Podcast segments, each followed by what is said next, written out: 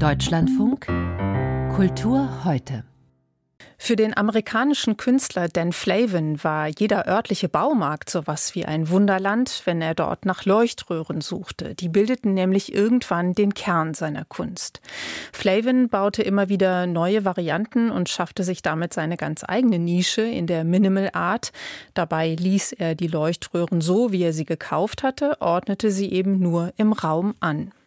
Das Kunstmuseum Basel zeigt seit diesem Wochenende eine große Ausstellung mit Arbeiten von Dan Flavin, die der Künstler Personen oder Ereignissen gewidmet hat. Christian Gampert hat die Schau mit dem Titel Widmungen aus Licht gesehen. Im Kunstmuseum Basel ist Dan Flavin eigentlich immer zu sehen, im ausladenden Vorhof des Museums, wo seit 1980 in den Gebäudeecken bunte Flavin-Röhren installiert sind. Die Ausstellung selber beginnt mit Flavins allererster Lichtarbeit von 1963, einer an der Wand hängenden gelben Diagonale, die dem Bildhauer Konstantin Brancouge gewidmet ist. Dessen 30 Meter in die Höhe ragende Säule der Unendlichkeit hatte Flavin zu der Arbeit angeblich angerichtet angeregt.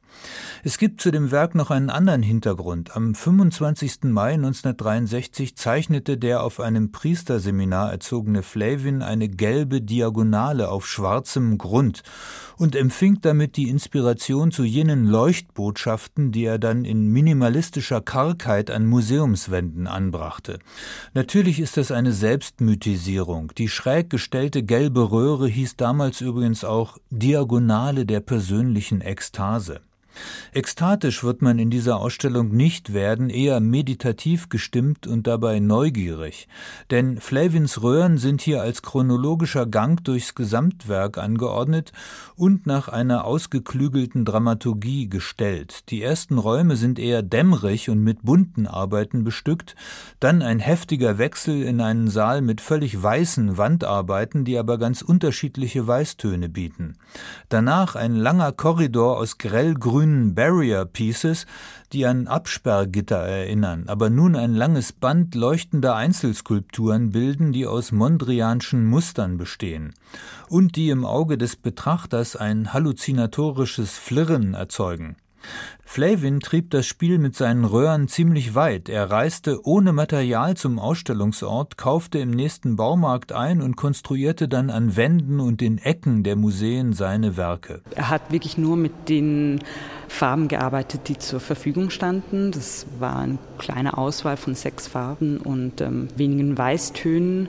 Und er hat die halt wirklich so eingesetzt, dass sie gleichzeitig wieder neue Farbspiele ergeben. Sagt Kuratorin Elena Degen. Im historischen Abstand erschließt sich das Geniale an diesen Arbeiten umso klarer.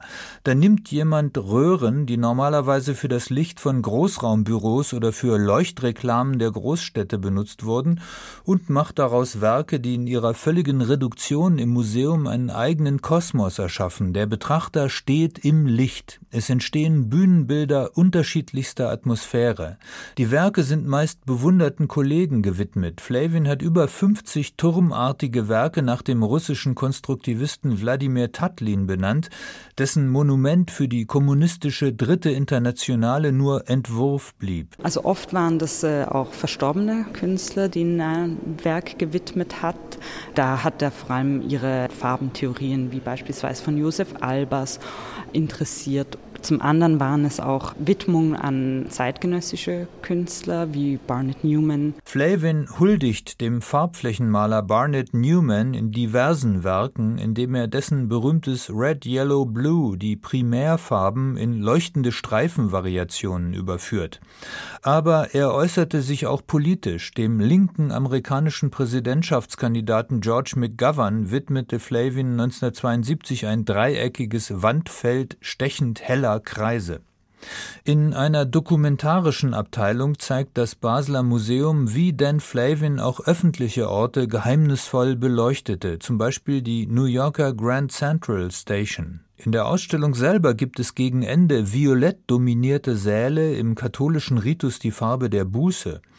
Das alles ist minimalistisch reduzierte Kunst, die durchaus eine religiöse Komponente hat. Fein konstruierte Türen, Tunnel, Fenster aus Licht in eine andere Welt. Wer will, kann sich in diesen sakral beleuchteten Räumen wie in einer Kirche fühlen. Allerdings, es ist eine Kirche der Kunst. Christian Gampert über Dan Flavin im Kunstmuseum Basel.